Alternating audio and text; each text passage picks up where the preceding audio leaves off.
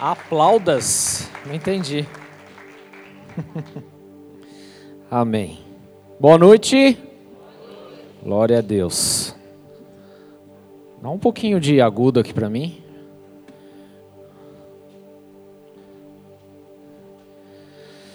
Amém, igreja. Hoje vai ser uma noite muito especial. Tenho certeza disso. Se você está aqui, já se prepara, porque Deus vai falar contigo. Amém? Na verdade, Ele já tem que estar falando com você. Sim ou não? Amém. Eita aí, deixa eu arrumar minhas coisas aqui.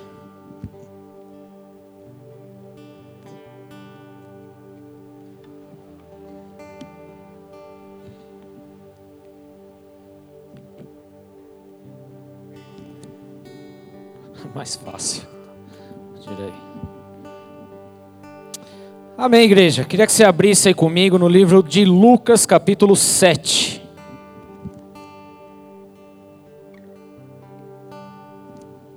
Lucas, capítulo 7.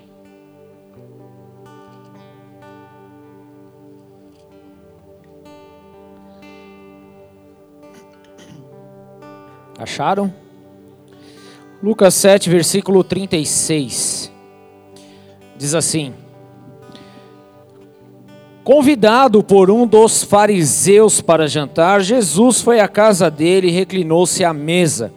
Ao saber que Jesus estava comendo na casa do fariseu, certa mulher daquela cidade, uma pecadora, trouxe um frasco de alabastro com perfume e se colocou atrás de Jesus a seus pés. Chorando, começou a molhar os pés com as suas lágrimas. Depois o enxugou com seus cabelos, beijou-os e os ungiu com o seu perfume. Até aí, feche seus olhos. Vamos orar. Pai, em nome de Jesus Cristo, queremos louvar, engrandecer e exaltar o teu nome santo e poderoso. Tu és o nosso amado e desejamos cada dia mais por Sua presença. E por isso pedimos, Senhor, que nessa noite o Senhor marque as nossas vidas, mas marque de uma forma especial, de uma forma poderosa, de uma forma única, de uma forma exclusiva, de uma forma, Senhor, que as nossas vidas nunca mais sejam as mesmas. Assim eu oro diante do Senhor, declarando sobre essa igreja, declarando sobre as nossas vidas, meu Deus que a partir de hoje, Senhor, nunca mais nós agiremos da mesma forma, que a partir de hoje nunca mais vamos fazer as mesmas coisas, mas nós vamos ir além, nós vamos romper, nós vamos sim, Senhor meu Deus, atrair cada vez mais a Sua glória, a Sua presença, porque é isso que basta, é isso que nós queremos, Senhor, é agradar o Teu coração, é fluir no Teu rio, é estar de acordo com a Tua vontade. Por isso, meu Deus, em nome de Jesus, eu peço, unja, unja essa pregação, unja essa palavra palavra, meu Deus, que a maneira e a forma que ela for sendo liberada, meu Deus, que ela venha sendo tocada, que ela venha tocar os nossos corações, que ela venha, Senhor, meu Deus, produzir vida, que ela venha produzir transformação, que ela venha produzir, Senhor, meu Deus, um, um novo sobre as nossas vidas, em nome de Jesus Cristo. Assim eu peço diante de Ti e oro, meu Deus, para que as nossas vidas estejam abertas e sensíveis à Sua voz. Assim eu peço, meu Deus, em nome de Jesus Cristo, e apresento aqui a minha vida para que de forma alguma eu atrapalhe o teu agir, o teu mover, mas que eu seja assim conduzido pelo teu rio, conduzido pela tua voz, conduzido pelo teu espírito. Assim é minha oração diante do Senhor, e assim eu oro consagrando esse tempo diante de ti, em nome do Senhor Jesus. Amém. Glória a Deus.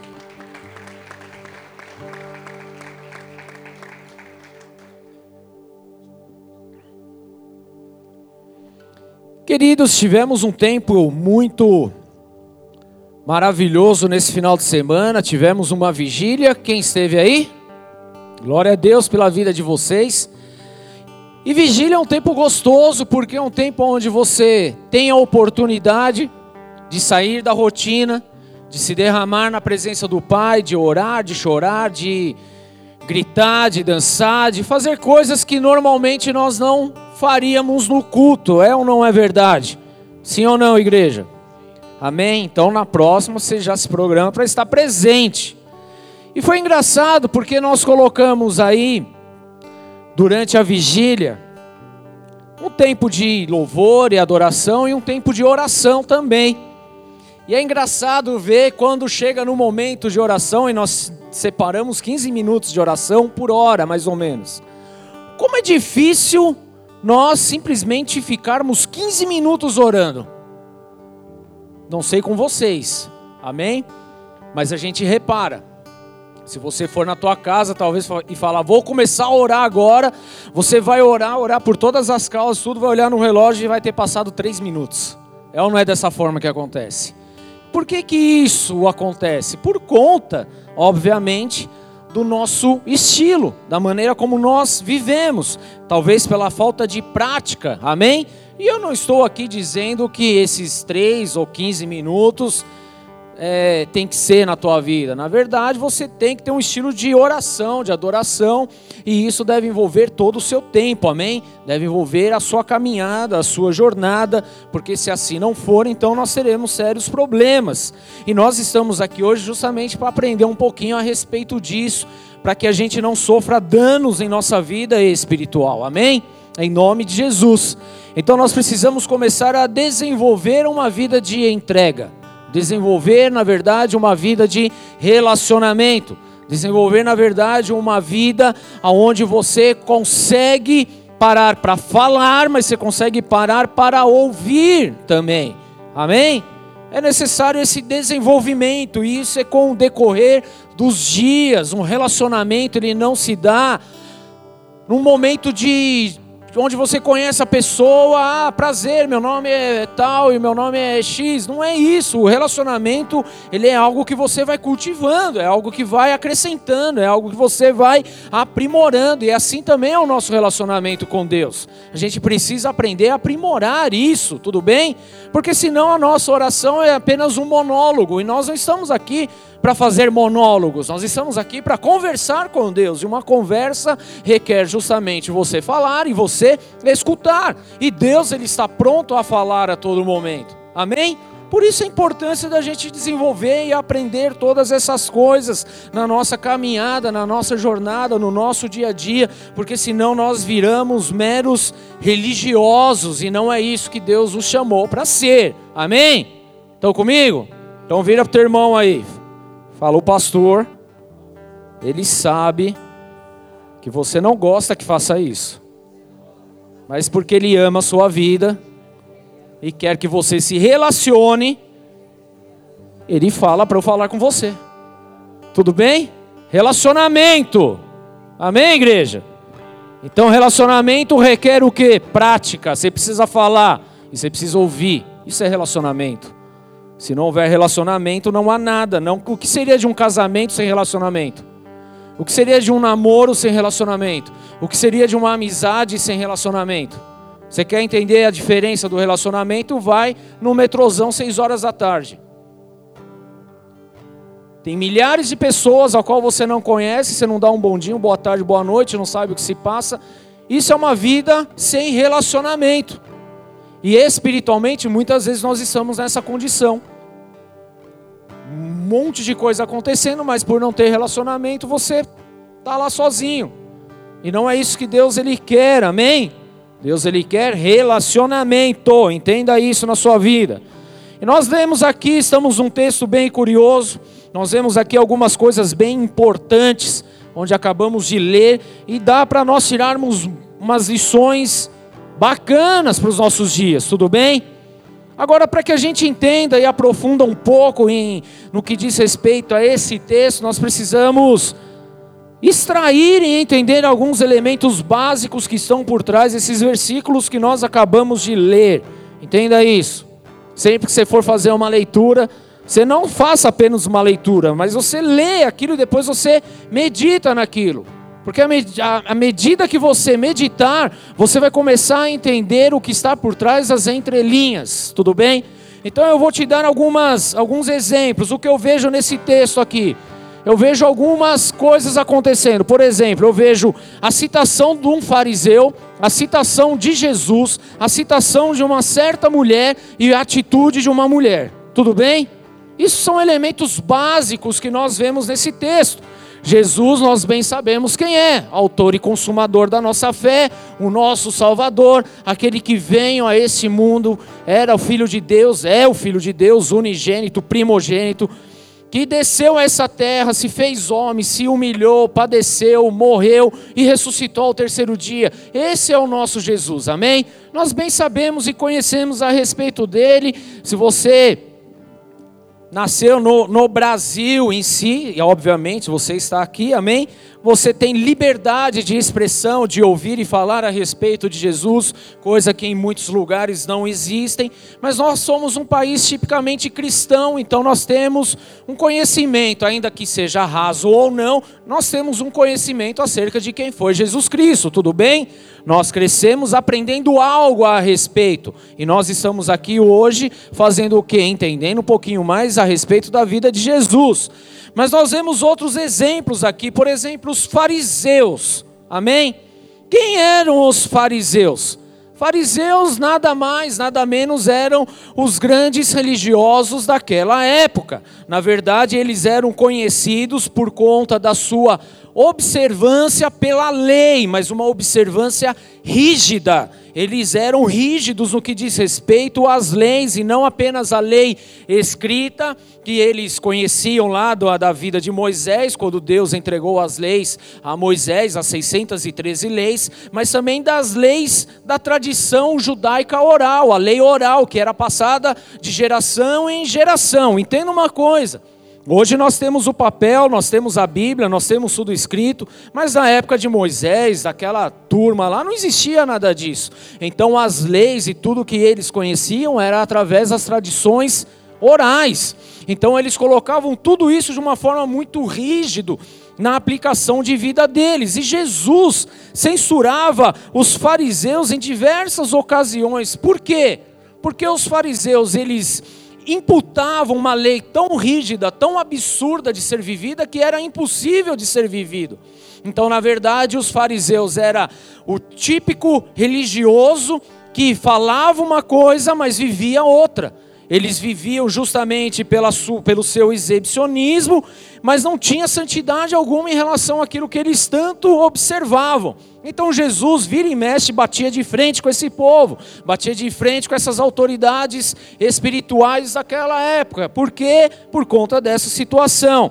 O que é importante para nós aqui é que o farisaísmo representa uma das classes da religião daquela época. Entenda isso, era uma das classes. Existia o farisaísmo, existia o, o fariseu, o saduceu, existiam os helenos e algumas outras. Esses eram os, principais daquela época, amém? Então, quando fala de fariseus e saduceus, a gente está falando dessa, dessa raça de, de, religiosos que eram bem ativos ali, eles eram bem rígidos, amém? Já os saduceus eram aqueles sacerdotes que cuidavam do, do templo, os escribas eram aqueles que escreviam os manuscritos, amém? Então há uma diferença, mas para que haja esse entendimento e você saiba com quem Jesus está lidando aqui. Então ele foi convidado por um religioso da época, um dos caras que espremiam a lei, que eram rígidos na sua doutrina para os outros, não para ele mesmo, mas para os outros, ou seja, era uma religiosidade, amém? E o que, que isso tem a ver com as nossas vidas hoje? Tem tudo a ver, porque o farisaísmo representa a religião de hoje também a religiosidade que impregna as nossas vidas hoje. A religiosidade ele é algo contaminante. Então perceba que eles guardavam rigorosamente a lei apenas para o quê? Apenas para mostrar para as pessoas, exibir para as pessoas, apenas por um poder, por um status, por uma ocupação, um cargo, algo na sociedade, inclusive politicamente, que dominava naquela, naquela época, e não porque eles tinham os seus corações voltados a Deus. Então entenda que esse tipo de pessoa era o tipo de pessoa da época, a qual Jesus lidava todo o tempo, o que não é diferente dos nossos dias hoje. Hoje também nós lidamos com o farisaísmo. Em certa ocasião, Jesus falou o seguinte para esse povo, em Mateus 23, 25: Ai de vocês, mestres da lei e fariseus, hipócritas, vocês limpam o exterior do copo e do prato, mas por dentro eles estão cheios de ganância e cobiça. Fariseu cego, limpe primeiro o interior do copo e do prato para que o exterior também fique limpo. Ai de vocês, mestres da lei e fariseus hipócritas, vocês são como sepulcros caiados, bonitos por fora, mas por dentro estão cheios de ossos e de todo tipo de imundice. Assim são vocês. Por fora parecem justos ao povo, mas por dentro estão cheios de hipocrisia e de maldade. Olha como Jesus pegava duro. E é engraçado que Jesus ele vai jantar na casa de um cara desse. Amém? O que nós vemos aqui que Jesus ele se relacionava com todo mundo, não tinha tempo ruim para ele. Ele tinha relacionamento com todos, mas não é porque ele tinha relacionamento e estava ali com o povo que ele deixava de ensinar, muito pelo contrário, ele ensinava, ele mostrava o que era certo, o que era errado, o que precisava fazer e o que não precisava fazer, o que era certo diante de Deus e o que não era certo diante de Deus. Então, tudo que a religião faz, querido, é colocar um peso sobre os nossos ombros, amém? É isso que a religião faz, era isso que o farisaísmo fazia naquela época, era isso e é isso que a religião hoje muitas vezes faz em nossas vidas, algo que é difícil de se carregar, e é contra essa religiosidade que nós lutamos a todo tempo. Por quê? Porque senão facilmente podemos nos tornar pessoas legalistas com as coisas que estão à nossa volta. O farisaísmo nada mais é, querido, do que uma religião legalista. Nada mais é do que você agir pelo legalismo. Você impõe situações, você quer simplesmente comandar, conduzir e estar tá por cima de tudo. Isso é ser legalista. Você impõe situações para as pessoas poderem viver. O que nós vemos nas religiões de hoje em dia é justamente isso. Por que, que pouco se fala sobre a graça? Porque uma vez que você entende o que é a graça, você não é mais conduzido pelo legalismo de um líder, de uma religião, de uma seita, seja lá o que for, porque você entende que a sua vida está salva em Cristo Jesus, amém? E é nisso que nós precisamos estar respaldados. Não é naquilo que o homem fala, impõe e manda fazer, mas é naquilo que a palavra de Deus nos ensina o que devemos fazer. Essa é a grande diferença. Então a religião, ela sempre vai dar um jeito de querer abafar a graça de Cristo para poder o que? Conduzir, legalizar, estar em cima do povo, conduzindo o povo. Nós não estamos aqui para sermos legalistas, nós estamos aqui para viver a palavra de Deus. O que Jesus combatia naquela época era justamente isso. Vocês são muito bonitos por fora, mas por dentro está tudo errado. Vocês não adoram, não praticam a palavra, não vivem o que estão falando, então não adianta absolutamente nada disso. Era esse tipo de doutrina que Jesus combatia. Jesus não combatia as pessoas em si, mas o que estava por trás de tudo aquilo. Amém? Tudo bem, igreja? E Jesus ele vem justamente em nossas vidas hoje não combater a minha pessoa, mas o que está por trás da minha pessoa, o que está me levando a viver de uma forma religiosa, o que está me, me levando a viver de uma forma legalista. É isso que Jesus ele combate ainda nos dias de hoje, e é isso que nós não podemos permitir viver mais, sendo legalistas nas coisas. É aquilo, ó, eu te empresto desde que você faça isso para mim. Você está sendo legalista. Ó, você tem direito à salvação desde que você então passe a fazer essa coisa. Isso é ser legalista. Ah, eu te libero para ir no ministério desde que você está sendo legalista. Então é esse tipo de coisa que nós não podemos permitir nos nossos dias. Amém? Não podemos permitir na nossa vida. E esse texto nós podemos colocar esses fariseus como a própria igreja hoje, uma igreja legalista, entenda isso, tá bom? Que conhece os costumes, conhece as doutrinas, mas que não tem intimidade com Deus, apenas quer ser pessoas que influenciam outras pessoas, mas não querem fazer absolutamente nada do que é a vontade de Deus. E isso é a igreja legalista do tempo moderno que nós estamos vivendo hoje. Estão comigo? Amém? Sim ou não? Então, como nós vemos aqui, quando se preocupa apenas com a aparência e não com o que está no coração. Ser religioso é quando nós nos preocupamos com a aparência e não nos preocupamos com o coração. Os fariseus eram justamente isso. aparência, todos pomposos, todos muito bem colocados, com palavras eloquentes, com leis, com doutrinas, com não sei o quê, mas o coração, como é que estava? É essa a questão que nós estamos falando aqui nessa noite, amém? E olha só, e aí vem esse fariseu legalista chamar Jesus para jantar. Quem gostaria que Jesus jantasse na sua casa? Top, é ou não é verdade? Sim ou não? Você já convidou ele? Eu convido toda noite e todo almoço. Eu sempre convido. Amém? Entenda isso. Agora preste atenção nisso, por quê? Porque o fariseu chamou Jesus para jantar, mas ele não chamou Jesus para jantar na casa dele para se ter uma intimidade com Jesus. Não foi essa a questão, mas para mostrar que ele estava com alguém que era influente na época. Jesus ele era um cara conhecido. Jesus ele era um homem que influenciava por onde ele passava. Então o fato do fariseu chamar ele não foi porque ele queria criar intimidade com Jesus, mas ele queria mostrar para todo mundo que até Jesus estava com ele. Isso mostra o que é ser um religioso.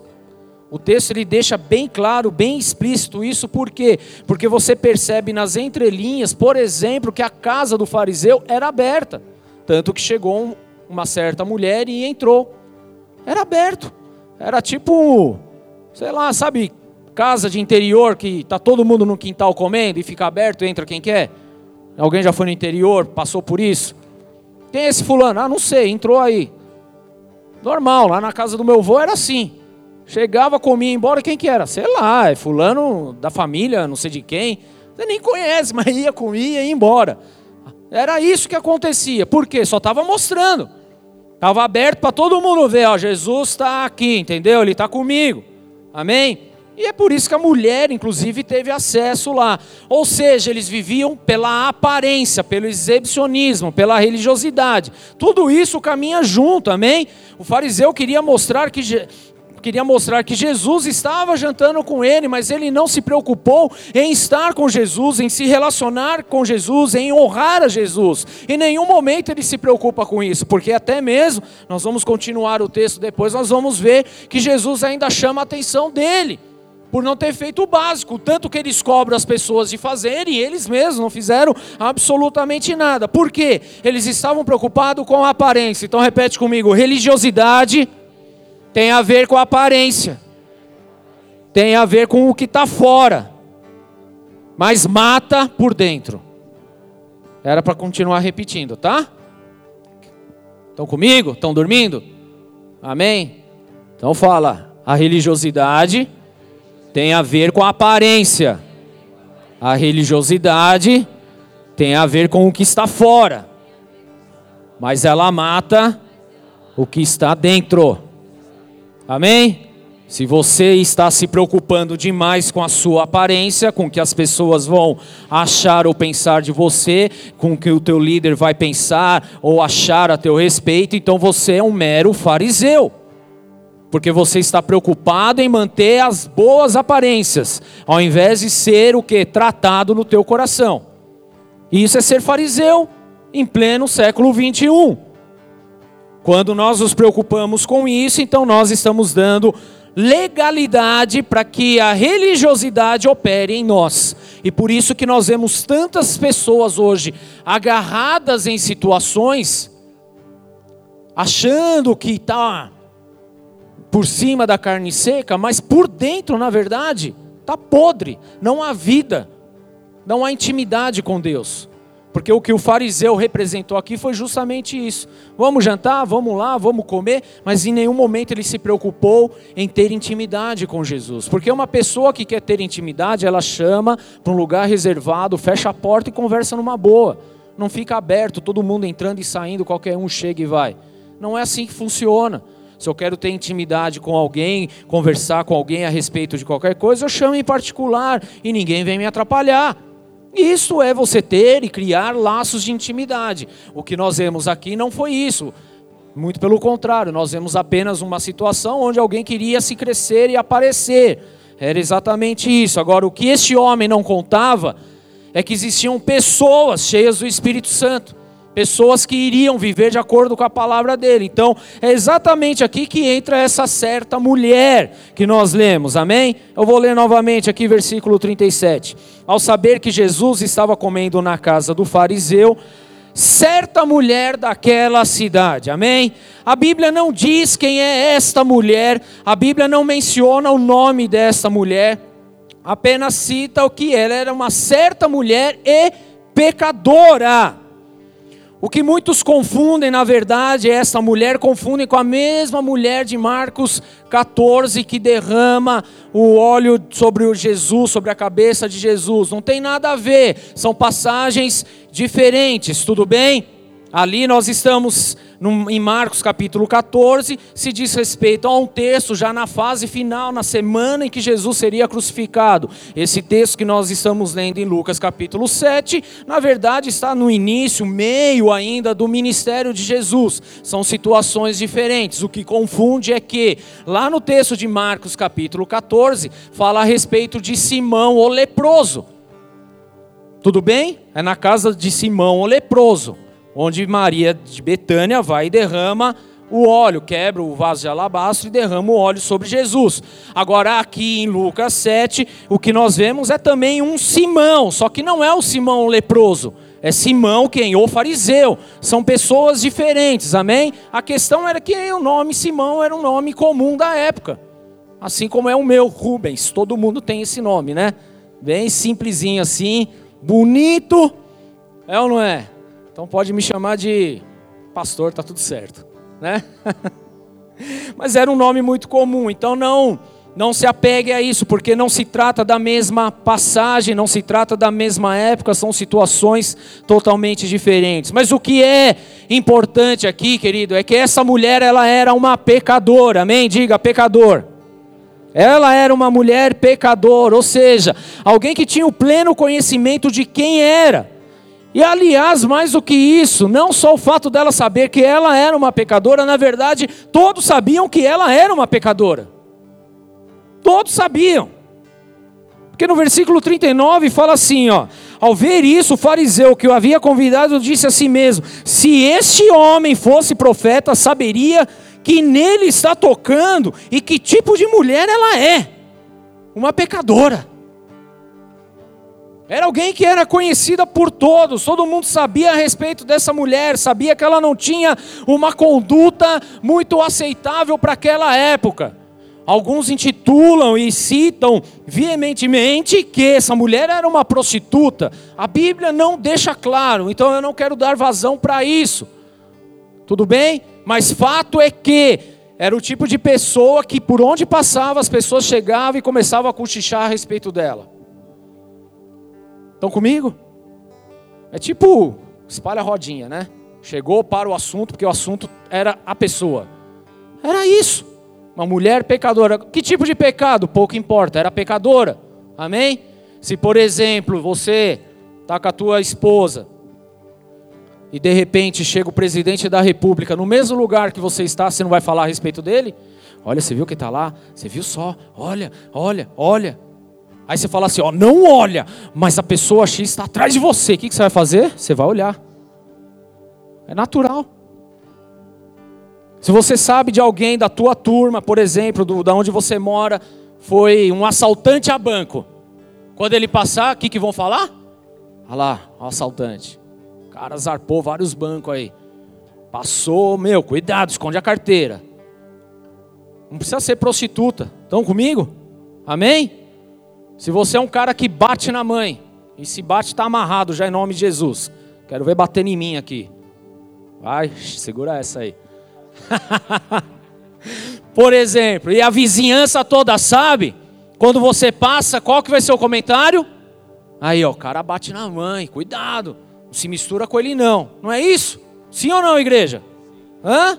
Não acontece? Nem é prostituto, ele bate na mãe. Pecador.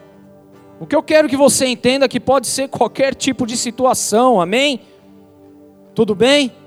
O fato é que ele era uma pessoa pecadora. O que ela fez para ser tão conhecida, nós não sabemos ao certo. Tudo bem? Isso não faz a, melhor, a menor diferença. O que faz diferença para nós é sabermos que ela era uma mulher e uma mulher pecadora. Pecadora. Aí a minha pergunta aqui para todos nós: existe alguém aqui que nunca pecou? Quem já pecou? Quem já errou? Quem já pisou na bola? Quem já falou mal do outro? Aí você passa, as pessoas cochicham. Tá vendo? Ó, falou mal, hein? E aí? Pecador. O que nós precisamos entender, querido, que essa mulher representa a nossa vida de pecado. Representa a minha vida, representa a sua vida, porque todos nós pecamos e destituídos fomos da glória de Deus. Todos nós. E a Bíblia ela não faz menção de um pecado maior ou de um pecado menor, de um pecado conhecido ou de um pecado não conhecido. A Bíblia simplesmente diz a respeito de pecado. Pecado é tudo aquilo que te faz errar a Deus, que te faz errar o alvo, que te faz sair da eternidade, que te faz sair da presença de Deus, que, que simplesmente é contra a santidade e a soberania do nosso Deus. Isto é pecado. E essa mulher representa justamente a nossa condição, homem ou mulher pecador que nós somos, amém? Tudo bem? Então poderia muito bem ser eu nesse texto naquela época ou ser você. Um certo homem, que na verdade é o Rubens, pecador. Uma certa mulher, que é a Juliana, que é a Bruna, que é a Fabiana, pecadora. E assim vai sucessivamente. É necessário entendermos isso, porque isso diz respeito à nossa vida, tudo bem, igreja? Essa certa mulher representa o nosso certo tipo de pecado, de erro, de engano que cometemos. É isso que precisa ficar muito claro, ou seja, essa mulher, ela poderia ser eu, poderia ser você, porque assim como ela, nós somos pecadores e temos erros e cometemos erros também. Nós não estamos isentos disso, nós por muitas vezes defraudamos, por muitas vezes acusamos, por muitas vezes ah, agimos na malandragem, por muitas vezes blasfemamos, por muitas vezes mentimos, por muitas vezes nós caluniamos, por muitas vezes nós cobiçamos, por muitas vezes isso é pecado, querido. Não precisa ser um prostituto, uma prostituta para você ser considerado um pecador. Entenda, o que te faz pecador é você estar fora da presença de Deus, é você estar longe dos caminhos do Senhor. Isso te faz um homem, uma mulher pecadora. Amém? Isso remete a mim, isso remete a você. E é isso que nós precisamos compreender, porque no mundo espiritual, igreja, nós somos vistos de duas formas. Repete comigo. Nós somos vistos de duas formas no mundo espiritual. A primeira forma que você entenda hoje em nome de Jesus, você é visto como um pecador. E a segunda forma é que você é visto como um justificado. Só há duas maneiras de você ser reconhecido no mundo espiritual. Não é pelo teu nome, não é pela tua aparência, não é pelos teus olhos azuis, não é pelo teu MBA, não é pela família de classe rica ou de classe pobre, não é pela favela ou por Alphaville, não é nada disso. O que te faz conhecido no mundo espiritual é entre você ser pecador ou você ser justificado. Pecador, o que seria? Quando você é visto como pecador porque você anda segundo as suas vontades, porque você faz o que dá na telha, porque você não se importa com as pessoas, você faz o que está à sua volta e não está nem aí para o resto. Você não se importa com o restante. Você dá vazão às suas vontades, às suas loucuras, às suas coisas do seu dia a dia. Isso te faz errar o alvo, você vira um homem pecador. Esta era o que? A nossa condição antes de Jesus na nossa vida, amém? Quem era o Rubens antes de Jesus? Um louco, um depravado, um sem vergonha, quem era você antes de Jesus na tua vida? Analisa aí o que você fazia, querido. Então nós éramos reconhecidos por isso, um homem ou uma mulher pecadora, tudo espiritual como pessoas justificadas. Justificado por quê? Justificado em Cristo Jesus, pela obra dele na cruz do Calvário e a sua ressurreição no terceiro dia. Então, no dia que eu aceito Jesus como meu Senhor e Salvador, querido, a minha condição ela muda completamente. E é nessa condição que nós precisamos estar hoje, tudo bem? Porque no mundo espiritual vão enxergar para você e vão ver, esse é pecador. Ou vão enxergar para a tua vida e vão ver o sangue de Jesus sobre a tua vida. Justificado, remido, lavado pelo sangue do Cordeiro, amém? Então, diante do mundo espiritual, nós somos vistos dessa forma, com o sangue de Jesus nos cobrindo ou apenas mostrando a nossa condição de pecado. Então, em nome de Jesus Cristo, eu quero declarar sobre a sua vida hoje. Talvez você tenha entrado nesta casa, querido, de uma forma totalmente avulsa. Você nem sabe por que chegou aqui. Você talvez nem sabe o porquê está dentro de uma igreja. Eu vou te dizer o porquê que você está aqui nessa noite. Você está aqui porque Jesus te chamou para ser justificado através da obra dele na cruz do Calvário, para que você não seja reconhecido mais pelas perversidades que foram feitas lá atrás, mas que a partir de hoje você seja reconhecido pelo sangue que está cobrindo a tua vida, pelo sangue que traz vida, que traz libertação, que traz cura, que traz novidade. Você está aqui hoje justamente por isso. Talvez até no momento que você entrou nessa igreja, querido, você só estava fazendo esquemas, você só estava fazendo o que não devia, você só estava olhando para si mesmo, mas a partir de hoje algo vai mudar na tua vida, porque o sangue de Jesus ele toca e cobre a sua vida e te livra de todo pecado, te livra de todo mal, te traz uma nova história, te traz um novo tempo. Esse é o nome de Jesus, é o sangue dele sobre a nossa vida. Então receba isso no teu coração em nome de Jesus. Amém. Amém. Nome de Jesus. Há um tempo diferente agora, querido. Porque hoje o mundo espiritual passa a te enxergar não como um homem pecador. As pessoas não olham mais para o Rubens e vê, olha, o pior, que era o meu apelido, né? Não sei porquê, não entendi. Hoje não, olha, é um homem de Deus, mudou tudo. Isso não é honra minha, amém? Isso é obra de Jesus sobre a minha vida, é diferente. Então as coisas mudaram. E é debaixo dessa condição que nós precisamos viver hoje. Amém? Na condição do sangue do Cordeiro sobre as nossas vidas. Existe algo que essa mulher fez que marcou toda a história. Marcou a história por completo, marcou aquele jantar, marcou a vida das pessoas que estavam ali e marca as nossas vidas hoje também. Por quê? Porque ao saber que Jesus estava na casa do fariseu, ela foi até lá. Fala, mulher foi até lá. E ela só entrou porque a casa estava aberta. Tudo bem? Que isso fique bem claro, senão ela não conseguiria entrar. Era um lugar de fácil acesso. Mas ela foi. Ela foi. Porque o fariseu queria só mostrar que Jesus estava lá. Mas essa mulher ela não foi lá só para ver se Jesus realmente estava lá. Então o que, que ela faz? Ela chega até aquele lugar com um vaso de alabastro com perfume. É isso que fala a palavra aqui. Trouxe um frasco de alabastro com perfume e se colocou atrás de Jesus. Essa mulher ela ensina muito mais coisa do que nós podemos imaginar, querido. O vaso de alabastro ele era um vaso não muito grande, é um vaso, às vezes um caixote mas ele tinha um gargalo grande, que é por onde saía o líquido. Mas na verdade, enquanto aquele vaso de alabastro ele era guardado, esse gargalo ele era lacrado. Ele era selado para preservar o líquido que carregava ali óleos, unguento, perfume, coisas de valor, amém? Coisas que precisavam ter uma proteção.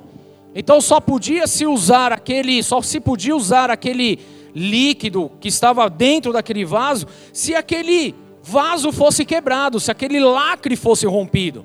Então, sempre que se fala de um vaso de alabastro, onde é derramado algum tipo de perfume, não é como nos dias de hoje, entenda isso, tudo bem? Porque hoje você vai, tira a tampinha, tss, tss, acabou, tá lindo, cheiroso, acabou, é fácil, lacrou de novo, acabou, vai durar. Naquela época não tinha isso. Era um vaso que era lacrado, então você precisava quebrar, quebrar literalmente a tampa daquele vaso. Não tinha encaixe, não tinha nada.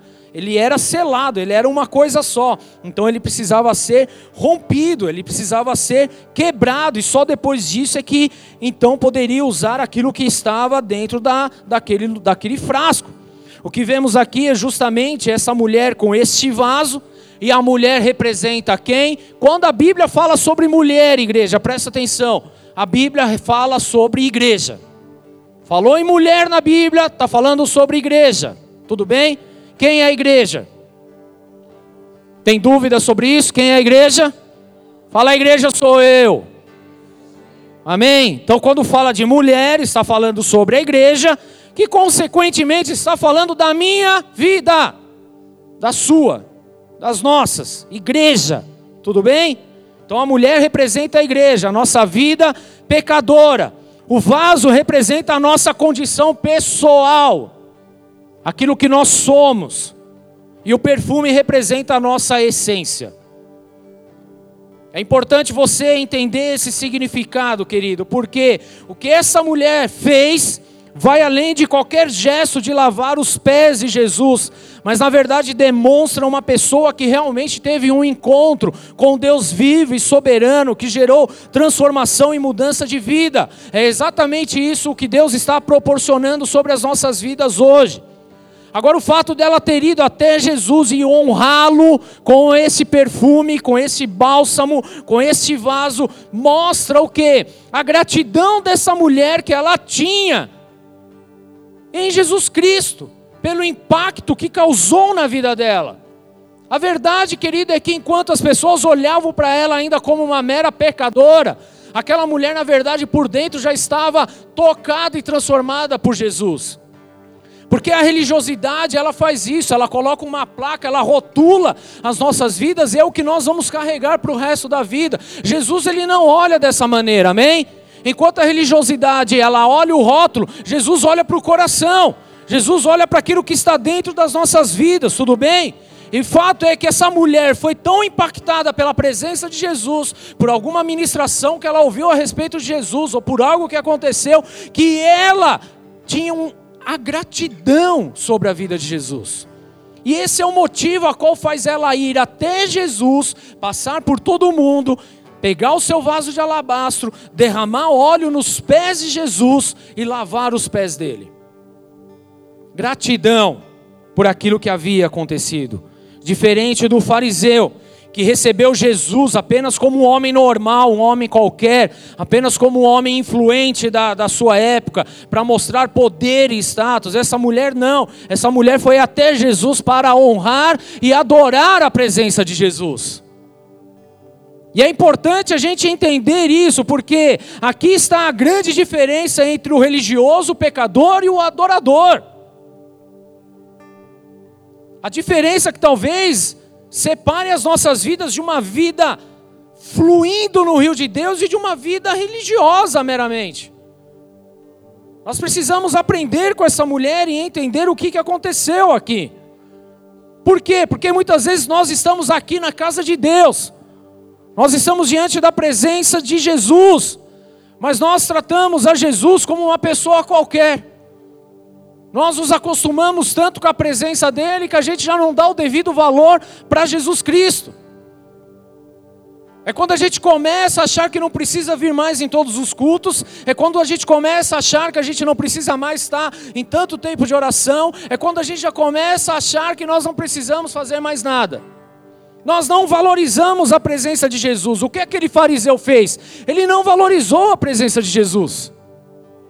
Agora, essa mulher não, ela valorizou, honrou e adorou a vida dele.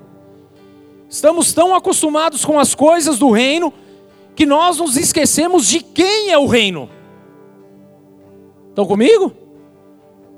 Acostumamos tanto com a igreja, com o reino, com a questão de Jesus em si, que nós nos esquecemos que o reino pertence a Jesus. Isso é um erro muito grande da nossa parte. Então nunca trate Jesus como uma pessoa qualquer. Vira para o teu irmão que ele precisa ouvir isso. Fala, não trate Jesus de qualquer maneira. Vira para o outro que ele não ouviu. Fala, não trate Jesus como um homem qualquer. Não trate Jesus de qualquer maneira. Entendeu? Pegou? Entenderam? Não trate Jesus de qualquer maneira, porque ele não é qualquer um. Jesus nunca foi qualquer um. Jesus nunca foi um ser qualquer. Jesus ele é o filho de Deus. E se nós estamos aqui hoje é porque ele deu a vida dele por amor à nossa vida. Então o mínimo que nós podemos fazer é honrar e adorar a Deus por conta disso. Amém? Então não trate Jesus como uma pessoa qualquer, porque ele nunca foi uma pessoa qualquer. Não trate Jesus apenas como líder, não trate Jesus como influencer, porque não é isso. Jesus é o nosso Salvador. Se temos vida hoje, se temos acesso aos céus, como a, a pastora ministrou no final do louvor, querido, é porque esse Jesus permitiu tudo isso. Ele validou, avalizou e chancelou isso sobre as nossas vidas, é através dele, só dele. Não é a religiosidade, não é a religião, não é o fariseu, não é o saduceu, não é o escriba, não é nada, não é, não é o rótulo, não é absolutamente nada. É a obra de Jesus, a obra redentora dele. Ele morreu, mas ele ressuscitou ao terceiro dia. Então as janelas do céu, a porta do céu está aberta sobre nós. É através dele, não dá para nós tratarmos Jesus de qualquer maneira. Trate Jesus com honra, com adoração, com entrega. Vira para o teu irmão e fala: trata Jesus com honra. Pergunta se ele gosta de ser honrado. Curte? Gosta de receber presentinho? Pergunta para ele. É bom, né? Agora pergunta para ele: e Jesus, será que gosta? Qual o teu nível de entrega, de adoração, de honra a Jesus? Preste atenção, igreja, que essa mulher ela poderia apenas ter ido ver Jesus. Ela poderia ter ido apenas ver Jesus, o que já seria um sonho, é ou não é? Já seria algo muito bom. E na verdade, ela não deixaria de ser grata a Jesus só pelo fato de ter ido lá ver ele, ela continuaria sendo grata a Jesus. E é justamente isso que muitas vezes nós fazemos. Nós somos gratos ao Senhor, vamos até a casa dele e apenas paramos para olhar. Não criamos intimidade, não criamos relacionamento, não nos entregamos. Nós apenas olhamos de longe, somos gratos, amém? Eu nem estou falando que você não é uma pessoa grata, porque isso nem passa pela minha cabeça. Em nome de Jesus. Amém? Mas na verdade nós Estamos tão acostumados com as coisas que nós apenas olhamos e não fazemos nada além do básico, nada além do que qualquer outra pessoa faria. Entenda isso. Somos um pecador, grato pela salvação em Jesus, por aquilo que aconteceu em nossa vida, mas a nossa vida fica estagnada apenas nessa situação. Somos gratos porque somos salvos. E amém, já é um avanço. Mas essa mulher, entenda, ela poderia só ir lá ver Jesus e ser grata a Jesus por aquilo que já havia acontecido na vida dela. Agora, você ser uma pessoa grata e uma pessoa que adora Jesus são outros 500.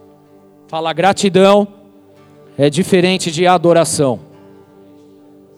Diga, adoração é muito diferente de gratidão. O religioso ele está preso nos costumes e porque ele está preso no costume, ele não adora. Porque o foco dele é cumprir com a doutrina, com o costume e não de adorar o rei. O pecador que foi tocado por Jesus, ele é grato. Mas ele também não adora. Porque ele não se sente sequer digno de chegar na presença de Deus e adorá-lo. Isso mostra o que? A falta de, de intimidade com a palavra, com a pessoa de Jesus Cristo. Mas só quem adora a Jesus é que verdadeiramente derrama algo sobre ele. Quando nós adoramos de verdade, nós derramamos algo sobre a vida dele. E por isso que a palavra se chama está na hora de derramar. Porque como igreja nós até aprendemos a ser gratos. Como igreja nós até reconhecemos que aquele lá é Jesus mas muitas vezes, como igreja, como nós, igreja, amém? Não paramos para derramar algo sobre a vida de Jesus, para adorá-lo, honrá-lo.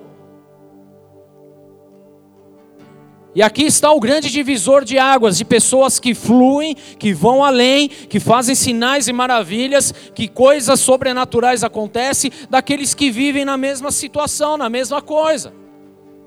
Que foi tocado num determinado momento, é até grato, mas não avança no relacionamento. Adoração é o que? Você avançar o teu relacionamento, é você ter um grau de intimidade com o teu Senhor. Isso é adoração, amém? Você tem intimidade, porque você o conhece, você derrama sobre a vida dele. E João 4,23 fala: No entanto, está chegando a hora. E de fato já chegou. Vira o teu irmão e fala: Chegou a hora, brother. Brother. Fala: Chegou a hora. A hora é agora. De fato já chegou em que os verdadeiros adoradores adorarão o Pai em espírito e em verdade. São esses os adoradores que o Pai o procura. Então, só quando entendemos de fato o que Jesus fez por nós, é que passamos da religião para a gratidão. E, consequentemente, entendendo isso, nós passamos da gratidão para a adoração.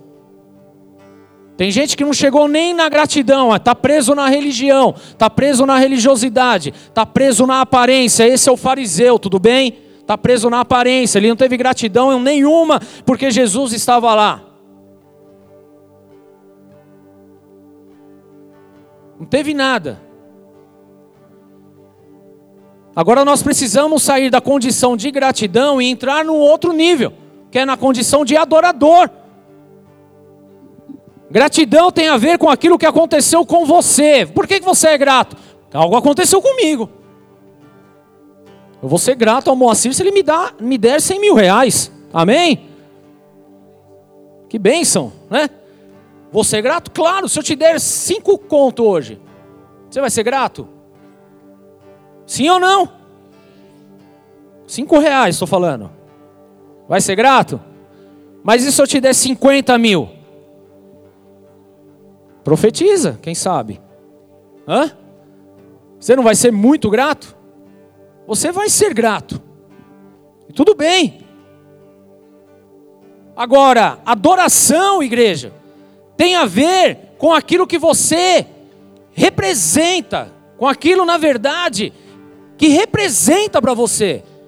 A gratidão tem a ver com aquilo que aconteceu com você e a adoração tem a ver com aquilo que representa para você. São coisas totalmente diferentes. Uma coisa é o que acontece com você e outra coisa é o que significa para você. São coisas distintas e é isso que nós precisamos entender. Esse é o grande segredo que poucos tiveram acesso, mas hoje esse segredo está sendo revelado para as nossas vidas aqui, amém? Amém! Essa era a hora que você tinha que dar uma salva de palmas a Jesus. Parar de ser um fariseu acostumado com as coisas e passar a ter gratidão e adoração a Jesus Cristo. Então, gratidão tem a ver com aquilo que você recebeu, que você viveu. Adoração não, adoração tem a ver com aquilo que você tem em significância, aquilo que você compreende a respeito de Deus. Adoração tem a ver com aquilo que a pessoa em si de Jesus representa na tua vida. Você entende quem ele é para você. Essa mulher, ela derramou o que? Ela derramou o que ela tinha de mais precioso sobre a vida de Jesus. Primeiro que ela pega o seu vaso.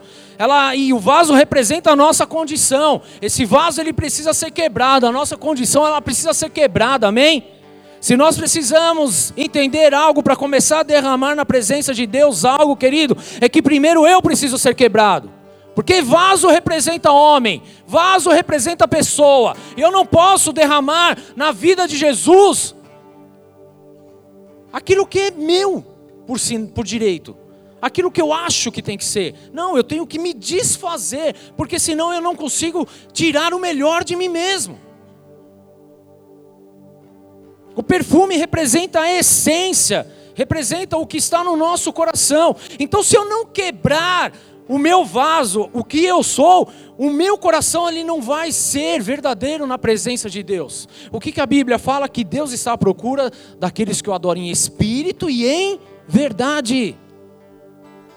Então a essência precisa ser real, ela não pode ser uma aparência, porque se eu querer derramar algo para Jesus, da minha aparência, daquilo que eu sou exteriormente, eu estou agindo como o fariseu fez.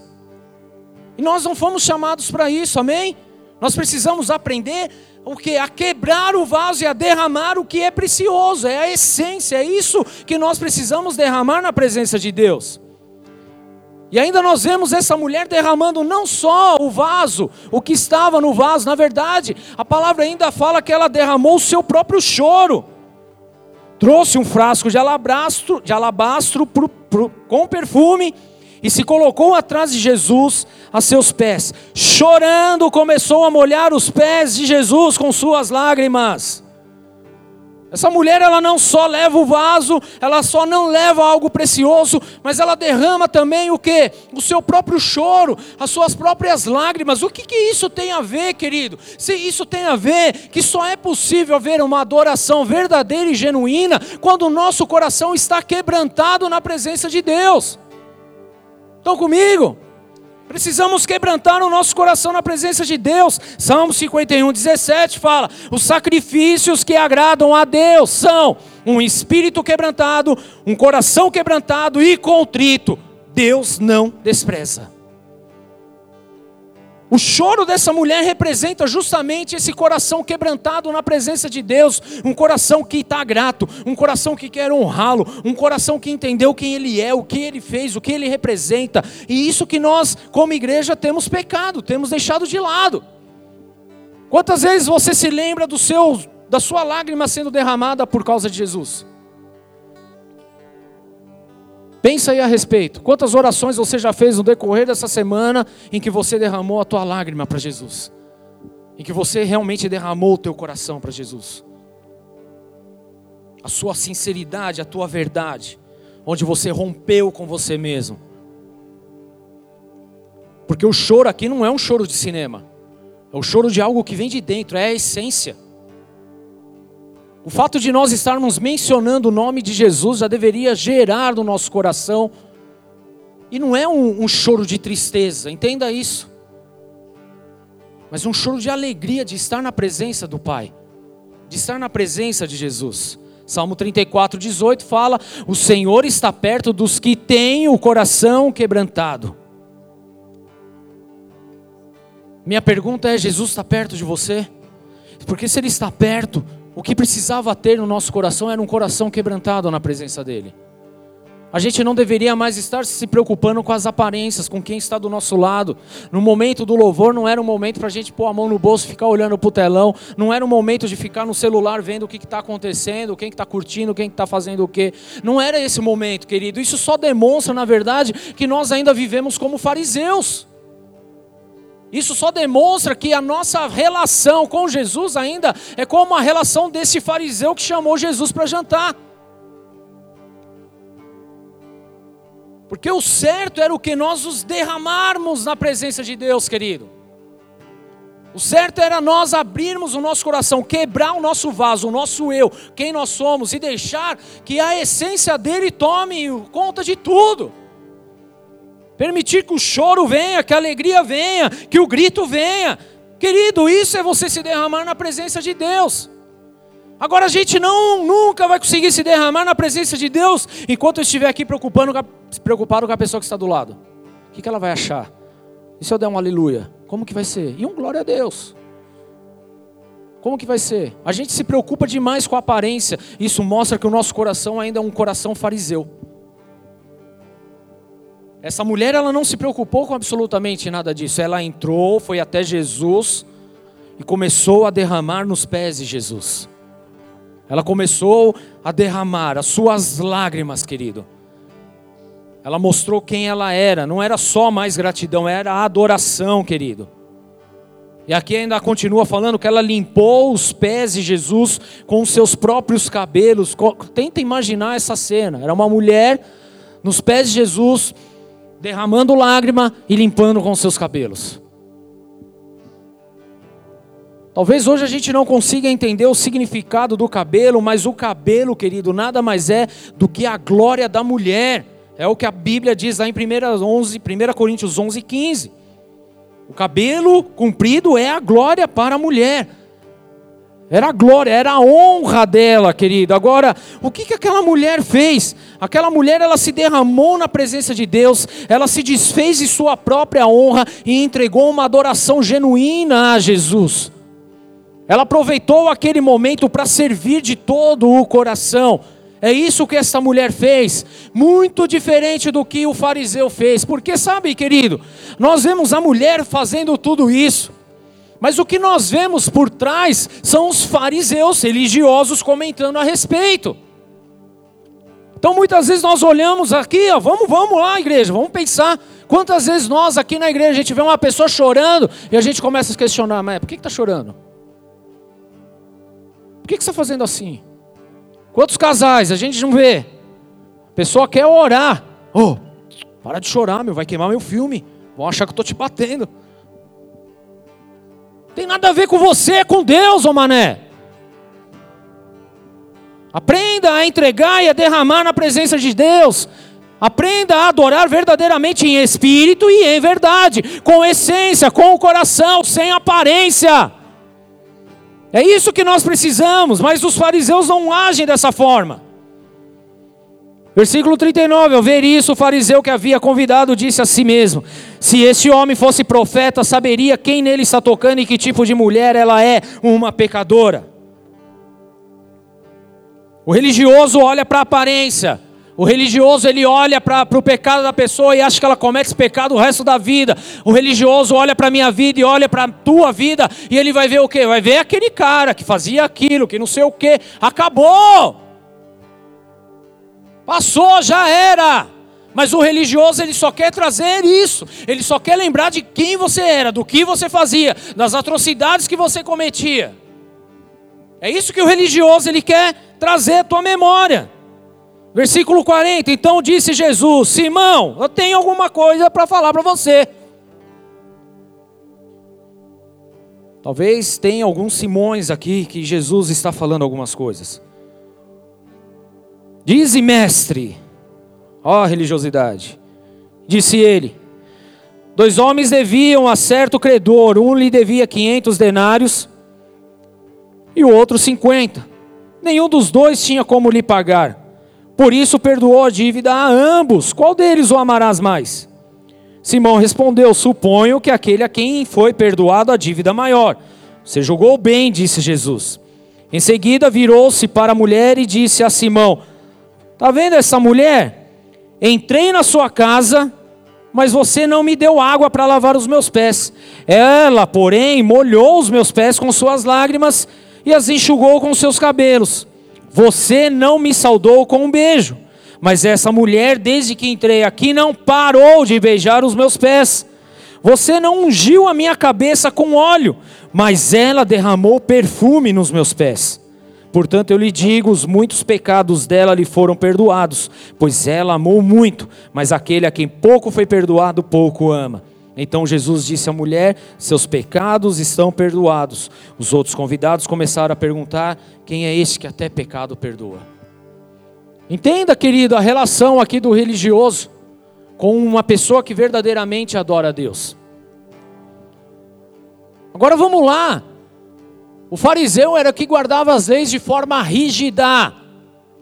Tanto que em determinado momento foram questionar Jesus, ô oh Jesus, por que, que seus discípulos não lavam as mãos antes de comer? Não lavam o copo, não faz o que tem que ser feito, não lava o pé. Por quê? E Jesus dá uma neles. Aí agora chega ele na casa de um fariseu e o próprio fariseu que mandava todo mundo fazer aquilo, não faz com Jesus. Não se preocupa em saudar a Jesus, não se preocupa em trazer água para lavar os seus pés, porque era comum naquela época, sempre que se chegasse em casa, você tirava as sandálias da porta, entrava, lavava, porque você vinha de longas caminhadas na pé na terra, então sujava muito. Era comum naquela época pegar o óleo, um unguento, e derramar na cabeça para poder exalar um bom perfume. Mas aquele fariseu não fez absolutamente nada daquilo que a tradição pedia para fazer naquela época. Em compensação, entrou uma mulher, quebrou a toda a tradição e simplesmente se derramou na presença de Deus, honrou, adorou. E a minha pergunta é: o que nós estamos fazendo hoje? Deixa eu te falar uma coisa: está na hora de nós começarmos a derramar algo na presença de Deus. Não dá mais para nós sermos fariseus, não dá mais para sermos religiosos, não dá mais para vivermos como as outras pessoas vivem, não dá mais só para chegar na casa de Deus e ser grato por aquilo que aconteceu. Querido, o nível é outro. Hoje Deus ele está trazendo uma chave espiritual muito maravilhosa em nossas vidas, que vai mudar totalmente, por completo, o nosso estilo de vida, vai mudar completamente aquilo que nós vamos viver, querido. Então entenda, você precisa aprender a derramar na presença do Senhor. Não fique esperando que alguém faça, faça você. Não fique olhando para aquele que está fazendo, vai e faça você. Hoje é o dia que o Senhor separou para você derramar derramar algo precioso na presença dEle. Hoje é o dia que o Senhor preparou para você começar a tirar a tua própria honra, para entregar toda a honra a Jesus Cristo, autor e consumador de nossa vida. Nós precisamos, como igreja, querido,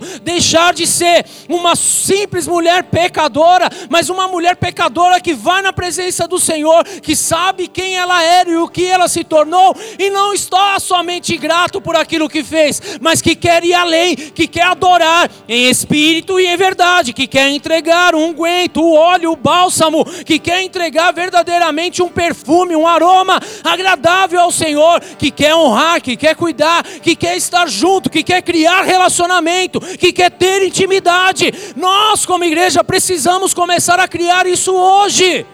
É agora, querido, não é amanhã. O tempo é hoje. O tempo é hoje. Jesus é o bem mais precioso que nós temos, Ele já fez tudo por nós. O mínimo que nós podemos fazer agora é entregar o nosso melhor. Estão comigo? Quem está disposto a viver isso hoje, querido? E a sua vida, a sua história nunca mais vai ser a mesma. Porque você não vai mais viver como fariseu, você não vai viver mais por aparência, você não vai viver mais por aquilo que as pessoas falam deixam de achar, com aquilo que você acha ou deixa de achar. Você simplesmente decidiu entregar tudo a Jesus. Está na hora de derramar algo na presença de Deus, e eu quero te convidar a fazer isso, eu quero te incentivar, eu quero te desafiar a fazer isso. Eu comecei falando sobre a vigília, que 15 minutos talvez era pesado, já chegava num momento que a gente já não tinha mais palavras para orar. Deixa eu te falar uma coisa: chegou o tempo de você nem ver mais o horário. Chegou o tempo de você não pensar mais uns minutos. Chegou o tempo de você não saber mais o que dizer. Porque na verdade, querido, é o tempo de você romper o teu lacre, romper, romper o teu vaso e permitir que o que está no coração, a essência, a verdadeira essência saia do teu coração. A questão é que nós queremos é, captar somente o que está aqui no nosso consciente, o que está aqui na nossa cabeça, querido. Nós precisamos ir além disso é o que está na essência, é o que está no espírito. A verdadeira adoração, ela vem do espírito, ela não vem do meu intelecto. O meu intelecto ele é, ele é ele acaba, ele vem até aqui, mas o que vem do espírito é algo que toca os céus, querido. É algo que chega na presença de Deus. Davi, ele soube usar isso. Davi, ele entendeu o significado disso. E por isso Deus o chamou um homem segundo o meu coração. Agora, será que Deus ele olha o Rubens segundo o coração dele? Será que ele olha para a tua vida e fala, Eloí, segundo o meu coração, a Juliana, segundo o meu coração? Será que Deus hoje ele enxerga isso? Porque se ele não enxerga isso, é porque nós ainda não aprendemos a derramar o nosso melhor na vida dele. Nós ainda não derramamos absolutamente nada na vida. Nós até olhamos com um olhar de gratidão, olhamos de longe, para nós já está bom. Não, querido, Deus, Ele quer que você sente a mesa com Ele. Jesus ele quer ter relacionamento contigo. Jesus ele quer ouvir a sua voz, mas ele quer que você escute a voz dele também. E isso só vai acontecer à medida que você derramar, à medida que você entregar, à medida que você oferecer, à medida que você parar de se preocupar com o que está à sua volta e querer agradar exclusivamente a Jesus Cristo. Agrade a Jesus. Agrade a Jesus. Para de querer simplesmente modular as coisas à sua volta, agrade a Jesus. Entregue o teu melhor a Jesus, entregue a tua vida, entregue o teu coração, entregue tudo, adore em espírito e em verdade, se derrama, chora, se quebranta, querido. Ah, mas pastor, eu não consigo, então pede para Deus, porque Ele, Ele te conhece. Tenho dificuldade em chorar na tua presença, querido. Não, que chora, eu sou homem, eu sou macho, eu não choro. Para com isso. O simples fato de falar de Jesus já era para nós estarmos em lágrimas. Se nós verdadeiramente entendêssemos a obra que Ele fez naquela cruz por nossas vidas. Se nós verdadeiramente entendêssemos o que Ele deixou para nós. Esse Jesus lindo e maravilhoso, querido, nós precisamos, assim como essa mulher pecadora, ela foi conhecida como uma mulher pecadora, mas ela é conhecida também como uma mulher que derramou tudo aquilo que Jesus queria ver. Ela derramou tudo. Ela não reteve absolutamente nada. Ela entendeu quem era Jesus. E você entende hoje quem é Jesus? Você entende hoje o que Jesus fez por tua vida? Você entende hoje isso, querido? Então, que tal começar a se derramar na presença de Deus? Que tal começar a abrir essa boca que você tem aí e começar a adorar verdadeiramente a Jesus Cristo? Que tal começar, querido? Que tal começar isso hoje?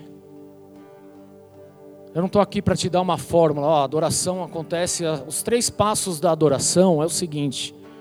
Não existe isso, querido. Sabe por quê? A adoração ela vem daqui de dentro. Ó. Ela vem aqui de dentro. E à medida que você entrega, mais é derramado também sobre você. Esse é o segredo, querido. Esse é o segredo. Por que, que tem pessoas sendo levantadas hoje com louvores e adoração tão maravilhosos, porque entenderam que eles, eles não estão para cumprir um ritual, não estão num palco para se aparecer, mas na verdade eles preferem estar lá no secreto derramando o que eles têm na presença de Deus. E aí Deus se manifesta, querido. Você quer ser conhecido no mundo espiritual? Se derrame na presença de Deus. Quer conhecer o segredo do Pai? Os segredos do coração do Pai? Quem tem interesse nisso? De conhecer o que está no coração do Pai. Se você não se derramar na presença dele, você nunca vai conhecer os segredos do Pai. Vamos ficar de pé. Eu quero dar oportunidade para você se derramar, para você sair do habitual, para você deixar de, de ser um fariseu. E não se sinta ofendido por isso, querido, porque eu estou incluso nisso. Não podemos mais se dar ao luxo de se preocupar com a aparência, com o status, com o cargo, com a posição, nada disso. A minha única preocupação é: Senhor, o que, que eu tenho que derramar na tua presença? O que, que o Senhor precisa hoje? O que, que o Senhor quer de mim hoje? Qual a oração que agrada ao Senhor? Esse tem que ser a intenção do nosso coração, querido. Porque a gente chega na presença de Deus, a gente ora 10, 15, 20 minutos pedindo, pedindo, pedindo, pedindo. Mas será que é isso mesmo? Você acha que Ele não sabe o que você precisa? Você acha que Jesus não sabe os perrengues que você passa? Você acha que Ele não sabe as necessidades que muitas vezes aflige? Talvez o que esteja faltando é justamente a verdadeira entrega tua para que Ele haja na tua vida. Vamos deixar de ser fariseus, religiosos, cheios de doutrinas e conhecimentos. Vamos ser homens e mulheres com o coração contrito, quebrantado na presença de Deus, que o adora e que o adora em espírito e em verdade. Abra tua boca, comece a adorar a Jesus. Comece a declarar o seu amor a Jesus. Derrame as suas lágrimas aos pés de Jesus. Sabe, ele morreu por você. Deus deu o melhor dele, Jesus, para você. Jesus deu o melhor dele, a vida dele, para você. E nós o que temos feito? O que nós temos dado? O que nós temos entregado? O que nós temos oferecido, querido? Posso te dar um conselho? Ofereça a tua vida a Jesus. Ofereça a tua vida a Jesus. Adore a Jesus. Não perca seu tempo, adore a Jesus. Aquela mulher, ela simplesmente entrou e começou a adorar a Jesus. Tenha intimidade com o Pai, tenha intimidade com o Espírito Santo. Tenha intimidade com Jesus, querido. Ele é Deus, Ele está neste lugar. Ele está sondando as nossas vidas, os nossos corações. Ele está aguardando para ver o que vai ser derramado. Ele está recebendo aquilo que está sendo derramado.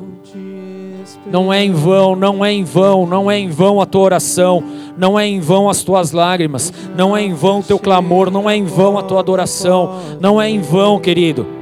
É necessário desenvolver essa intimidade com o Senhor, é necessário desenvolver essa entrega, querido.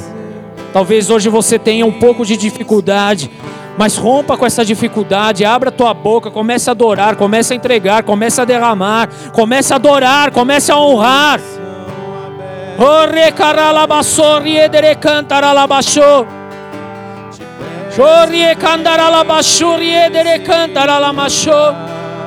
Adore com as suas lágrimas, adore com o seu riso, adore com a sua dança, adore com o seu grito, com o seu assovio. Adore com a sua voz, adore com as suas mãos, adore com o seu corpo, mas adore a Jesus. Entregue tudo a Ele, entregue tudo a Ele, entregue a sua verdade, a sua essência, o seu coração. Entregue, entregue, entregue. Derrame hoje, derrame hoje sempre na presença de Deus.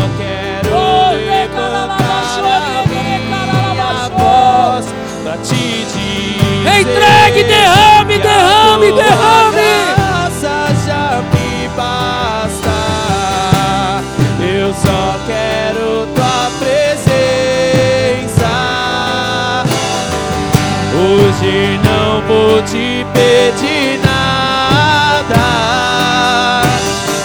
Só quero levantar a minha voz para te dizer que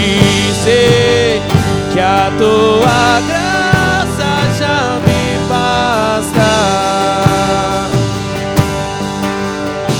Estou te esperando aqui. Eu já fechei a porta, pode vir. Estou te esperando pra fazer o que tens que fazer.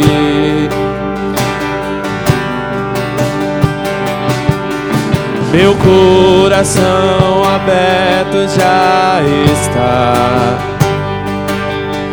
Te peço, encher este lugar. Te entrego tudo que eu tenho e sou e também quem não sou.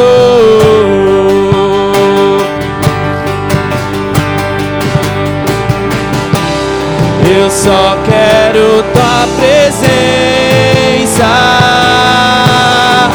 Hoje não vou te pedir nada. Só quero levantar a minha voz para te dizer que a tua graça já me basta. Eu só quero tua presença. Hoje não vou te pedir nada. Só quero levantar para te dizer que a tua graça já me basta. Eu não quero mais sair daqui. Eu não quero mais sair daqui. Eu não quero mais sair daqui deixa morar.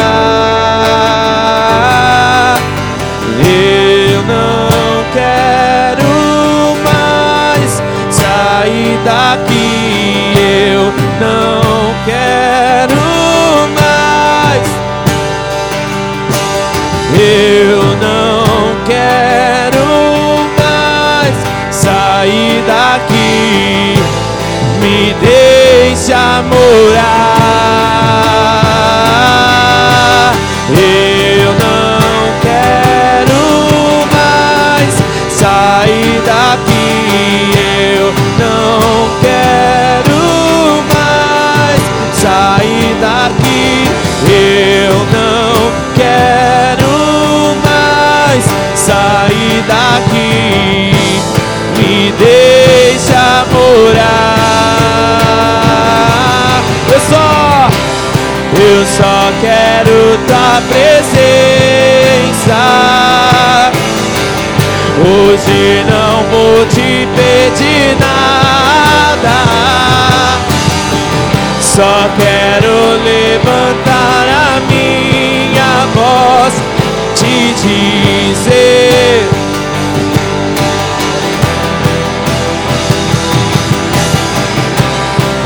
Só quero tua presença. Hoje não vou te pedir nada. Só quero levantar a minha voz pra te dizer que a tua graça já me basta. Eu não quero sair daqui. Eu não quero mais sair daqui. Eu não quero mais sair daqui. Me deixa morar.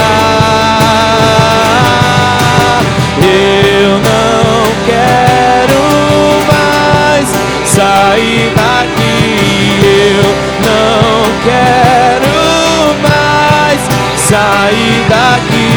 Eu não quero mais sair daqui. Me deixa morar. Eu só quero tua presença. Hoje não vou te pedir nada. Só quero levantar.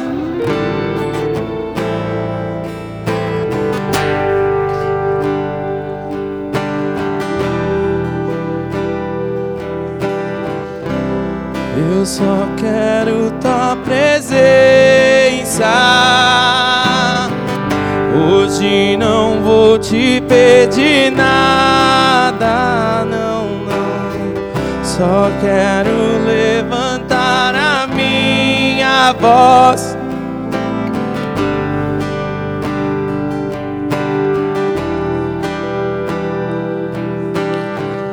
Nós somos o templo do Espírito Santo. Nós somos o templo do Espírito Santo. Nós somos a casa dele. A própria presença de Jesus através do Espírito Santo habita em nós. Mas será, queridos, que na nossa casa, onde Jesus está hoje, será que nós temos, será que nós temos tratado Jesus como o fariseu tratou? Será que nós temos tratado de qualquer maneira? Será que nós temos feito de qualquer forma para Ele? Ah, igreja, tempo de fazermos o melhor, de entregarmos tudo, de derramarmos tudo por Ele. Ele derramou tudo por nós, Ele entregou tudo por nós. E hoje nós temos a oportunidade de entregar tudo também. Entregamos tudo a Ti, Jesus. Talvez a gente tenha te tratado como qualquer outra pessoa, como qualquer outro, como qualquer um, Jesus. Nos perdoa por isso. Queremos te tratar com honra, com adoração, derramando e entregando tudo o que temos e tudo o que somos. Porque a verdade, Jesus, é que tudo o que temos e tudo o que somos nós só temos e nós só somos porque o Senhor entregou para nós. Tudo é teu, tudo volta para ti. A glória é tua, a honra é tua. Tudo é teu, nada é nosso. Tudo é do Senhor. Tudo é do Senhor, toda a honra é tua, toda a glória é tua. Recebe adoração. Te adoramos, Jesus, te adoramos, Jesus. Nós não te adoramos porque o Senhor nos deu algo, nós te adoramos porque o Senhor é tudo. O Senhor é tudo.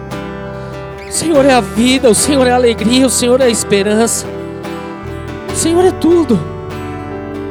O Senhor é a resposta. O Senhor é tudo. Não queremos te tratar de qualquer maneira. Não queremos te tratar como algo comum. Não, não, Jesus. Queremos te tratar com honra e com adoração todos os dias de nossas vidas.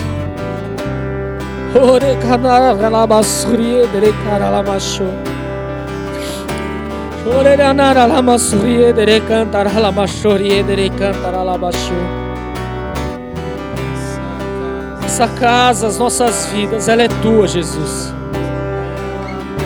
É tua. É tua. Derramamos tudo a ti. Entregamos tudo a ti. Tudo, tudo. Se estamos vivos hoje é porque o Senhor deu a vida. Tudo é teu, tudo é teu, tudo é teu.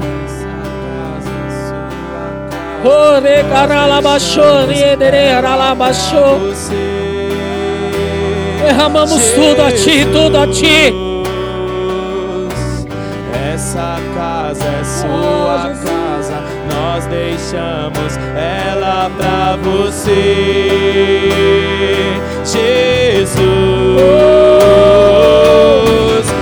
Essa casa é sua casa, nós deixamos ela pra você. A sua casa é dele. A sua vida é dele. Derrame a ele, derrame. Nós deixamos ela pra você, Jesus. Essa casa é sua casa, nós deixamos ela pra você, Jesus. Essa casa é sua casa, nós deixamos ela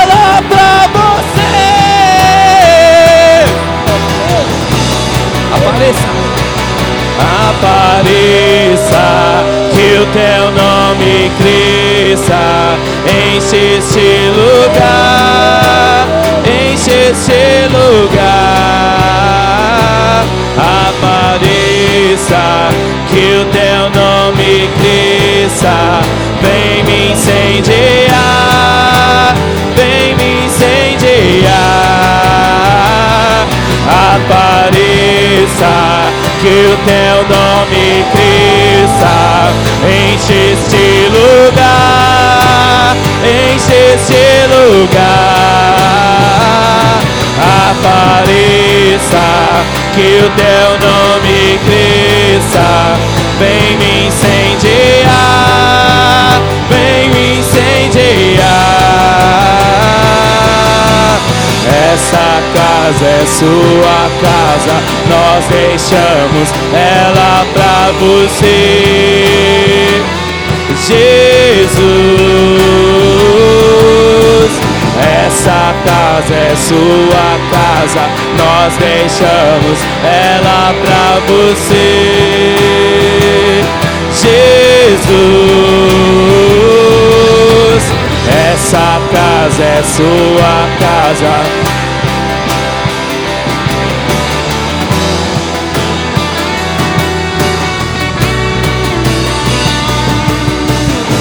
Essa casa é sua casa, nós deixamos ela pra você, Jesus. Apareça, que o teu nome cresça, enche este lugar, enche este lugar. Apareça, que o teu nome cresça, vem me incendiar, vem me incendiar. Apareça, que o teu nome cresça, enche este lugar, enche este lugar. Apareça, que o teu nome cresça, vem me incendiar, vem me incendiar. Essa casa é sua casa.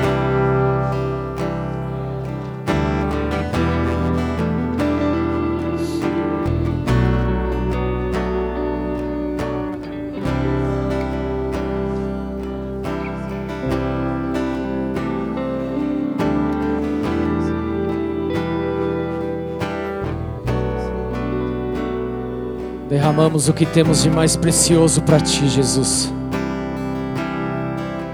Derramamos o nosso ser, derramamos a nossa vida, derramamos todos os nossos dias a Ti.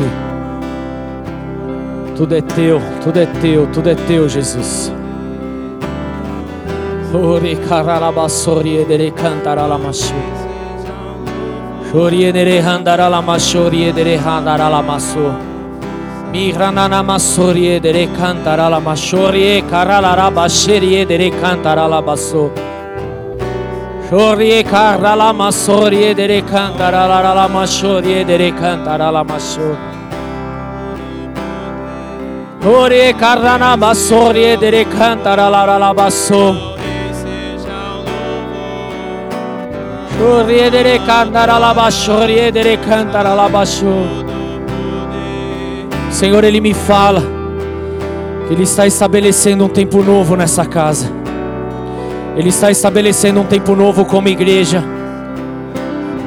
Um tempo novo. Um tempo sem aparência, mas um tempo de entrega. Um tempo de entrega, um tempo de entrega. Há um tempo sendo liberado sobre essa casa. Tempo de entrega, tempo de adoração, tempo de oração.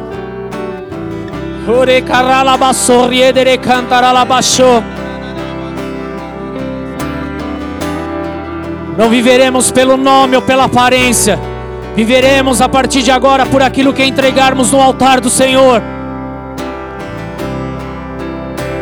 Nós não somos conhecidos pelo nome, nós somos conhecidos por aquilo que derramamos.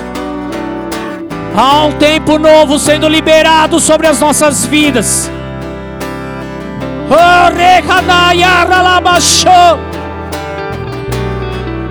Entregamos tudo a Ti. Entregamos tudo a Ti.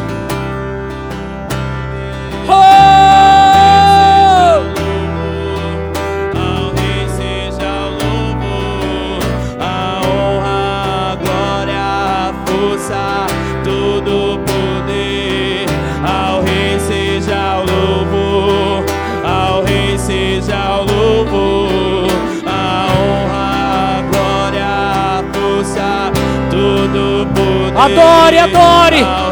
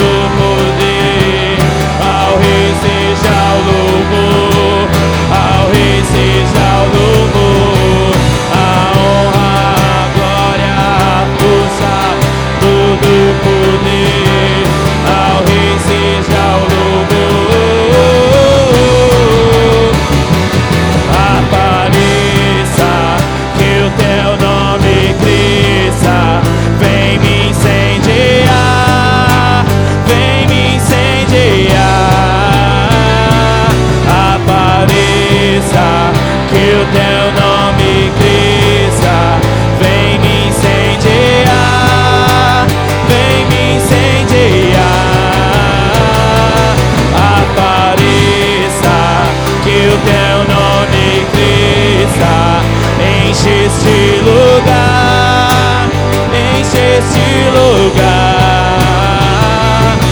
Apareça, que o teu nome cresça. Vem me incendiar, vem me incendiar.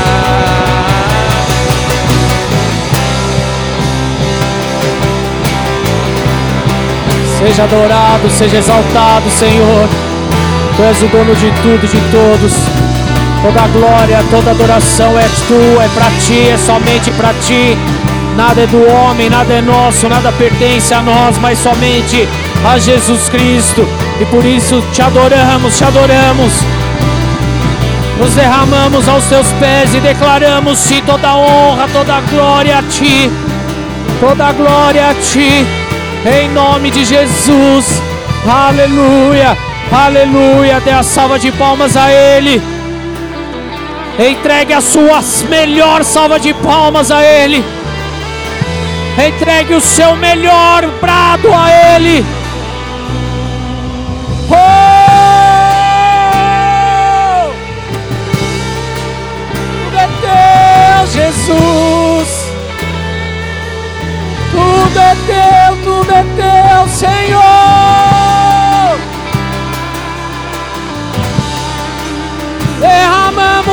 Ti as nossas vidas, Jesus.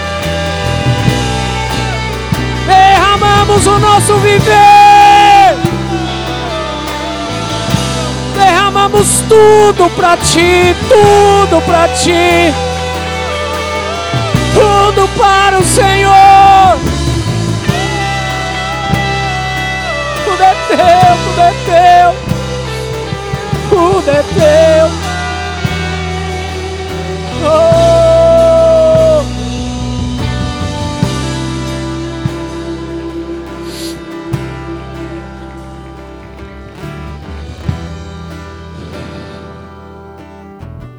Que presença doce, que presença maravilhosa.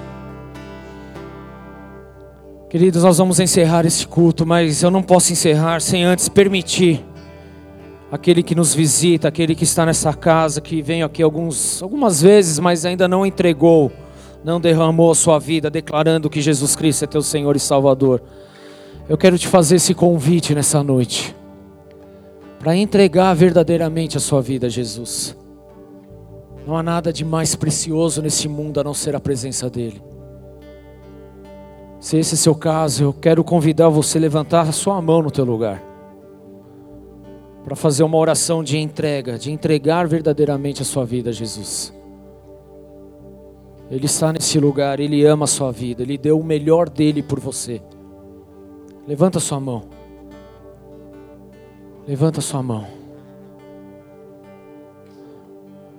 Faz melhor, você que levantou a sua mão, vem aqui na frente. Nós estamos falando de entrega, de derramar. Jesus ele é maravilhoso, amém? Ele ama a vida de vocês. Ele marcou a vida de vocês. Ele marca a vida de vocês. Pode vir aqui para frente. Deus te abençoe. Em nome de Jesus. É a melhor decisão que vocês fizeram, amém? Há algo soberano sobre a vida, sobre, de Deus sobre a sua vida. Amém? Deus te abençoe, meu querido. Em nome de Jesus. Nós vamos orar juntos. Algo maravilhoso acontecendo. Sabe que a Bíblia fala, que Deus fala? Que há festas nos céus. Hoje está tendo uma grande festa nos céus por causa de vocês. Ele ama maravilhoso. O amor dele é tremendo. Amém? Nome de Jesus. Vem aqui os diáconos. Dê um abraço aqui. Abraça essas vidas. Vocês são amados. Vocês são amados. Amém? Vocês são amados. Há uma grande festa acontecendo agora. Glória a Deus. Repete assim comigo. Repete assim comigo. Senhor Jesus. Senhor Jesus, Eu entrego eu entrego a minha vida a Ti. A minha vida a Ti. Eu não só entrego, Eu não só entrego, mas hoje mas hoje eu derramo a minha vida no Teu eu altar. derramo a minha vida no Teu altar. E eu declaro E eu que declaro eu quero ser conduzido pelo que eu Senhor. quero ser conduzido pelo Senhor. Em nome de Jesus. Em nome de Jesus. Amém. Amém. Senhor, eu oro por essas vidas, eu declaro sobre elas a sua bênção. Eu declaro um, um, declaro um novo tempo sobre cada um aqui. Eu declaro experiências sobrenaturais com a Sua presença, meu Deus. Que eles tenham sonhos sobrenaturais contigo. Que o nome deles sejam escritos agora no livro da vida. E que eles, Senhor meu Deus, sejam testemunhas vivas do Teu agir neste mundo. E que por onde eles passarem, que, que eles levem essa verdade, que eles levem esse amor que eles levem esse perfume de Cristo em nome de Jesus. Assim nós oramos e consagramos a vida deles a Ti, em nome de Jesus. Amém. Na salva de palmas ao Senhor. Sejam muito bem-vindos, em nome de Jesus, ao reino dos céus. Você que fez essa oração no final do culto, nós já estamos encerrando, amém.